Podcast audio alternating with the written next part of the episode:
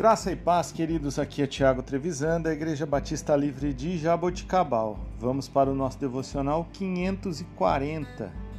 Texto de hoje, Jeremias, capítulo 4, versículo 14. Ó Jerusalém, lave o mal do seu coração para que você seja salva. Até quando você vai acolher projetos malignos no íntimo?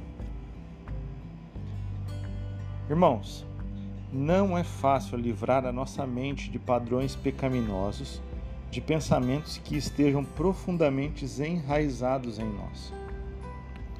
Mas à medida que rendemos a nossa vida a Deus, passando tempo com Ele em oração e lhe pedindo que nos conduza, Ele nos revelará Sua vontade e começará a remodelar a nossa maneira de pensar. Do mesmo modo, conforme continuarmos a meditar na palavra de Deus, seus pensamentos se tornarão os nossos pensamentos. Ele substituirá nossos pensamentos malignos por outros bons e saudáveis.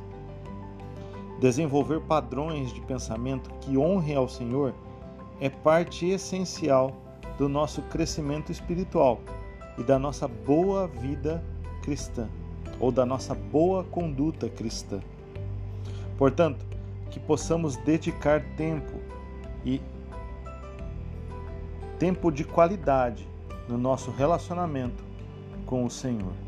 Que as nossas orações sejam orações apaixonadas, declarando toda a grandeza do nosso Senhor.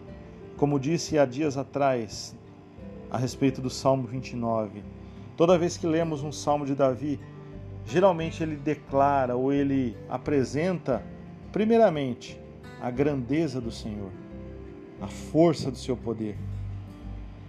Portanto, que possamos mudar a nossa história através do nosso relacionamento com o Senhor. Deus te abençoe. Tenha um excelente dia, em nome de Jesus.